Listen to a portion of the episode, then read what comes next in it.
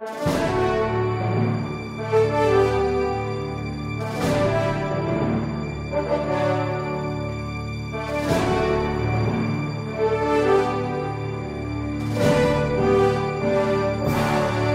Resposta Católica de hoje, gostaríamos de responder mais uma vez a Daniela, que continua a sua pergunta e nos fala que ela precisa de uma explicação a respeito da liturgia das horas, ou seja, em que consiste e qual é a importância da liturgia das horas. Veja, aqueles que não estão acostumados com a linguagem da igreja, talvez já tenham visto que os padres, muitos deles, andam com um livro que é a liturgia das horas, e fazem várias orações durante o dia.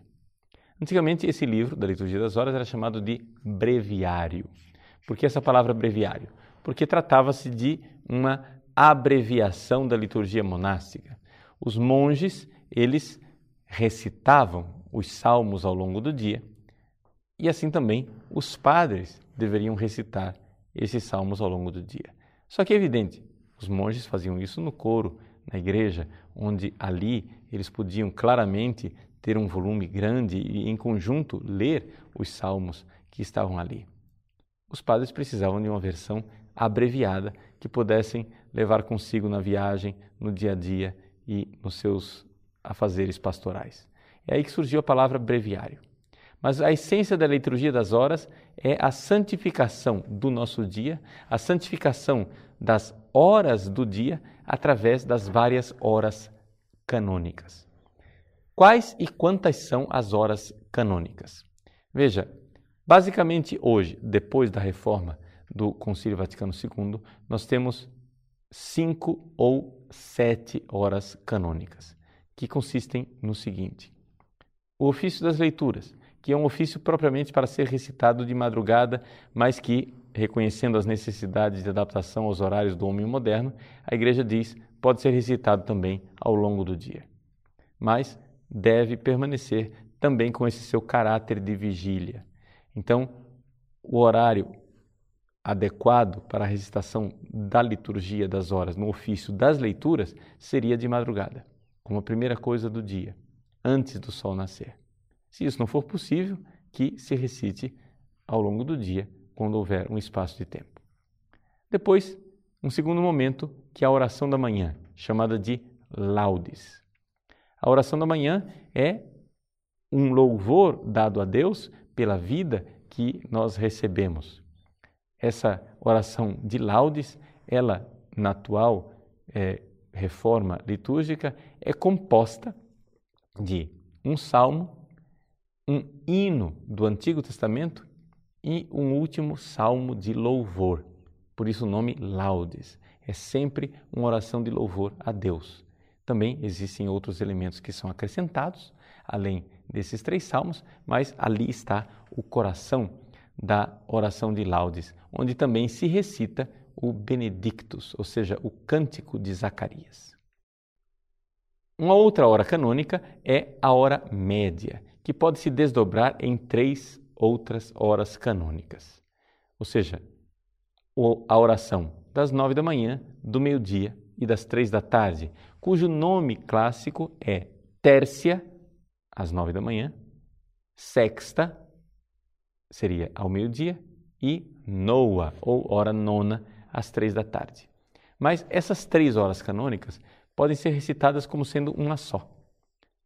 Portanto, aqui há uma pequena adaptação para não multiplicar excessivamente os horários canônicos. Então, essas três primeiras horas canônicas: ofício das leituras, laudes, hora média. Há uma quarta hora canônica, que é a oração da tarde, chamada também de vésperas. As vésperas são compostas por dois salmos e um hino do Novo Testamento. Você se lembra que laudes era um hino do Antigo Testamento colocado no meio. Vésperas é um hino do Novo Testamento colocado por último. E também se recita, na hora de vésperas, o Magnificat, o cântico de Nossa Senhora. E, finalmente, a última hora canônica, a menorzinha de todas, é a oração da noite, no horário de dormir, chamada de completas. Nas completas, reza-se um salmo, basicamente, e se tem também no coração deste desta hora canônica o hino do, de Simeão. Agora podeis deixar o vosso servo ir em paz. Pois bem, basicamente aqui eu comentei para você a essência daquilo que são as cinco horas canônicas da liturgia das horas. A liturgia das horas ela pode e deve ser celebrada por todos os fiéis cristãos. É evidente que existem alguns fiéis que são obrigados, pelo seu estado de vida, pelos estatutos canônicos, a recitar a liturgia das horas. É o caso dos padres, por exemplo.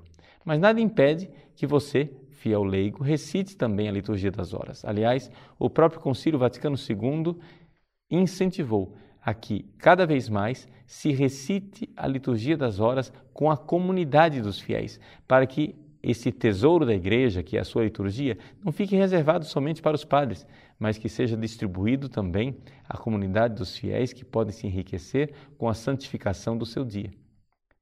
O espírito da liturgia das horas é exatamente este: santificar o dia ao longo das diversas horas.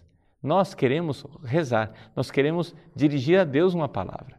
Acontece que nada melhor do que usar a própria palavra de Deus para falar com Deus.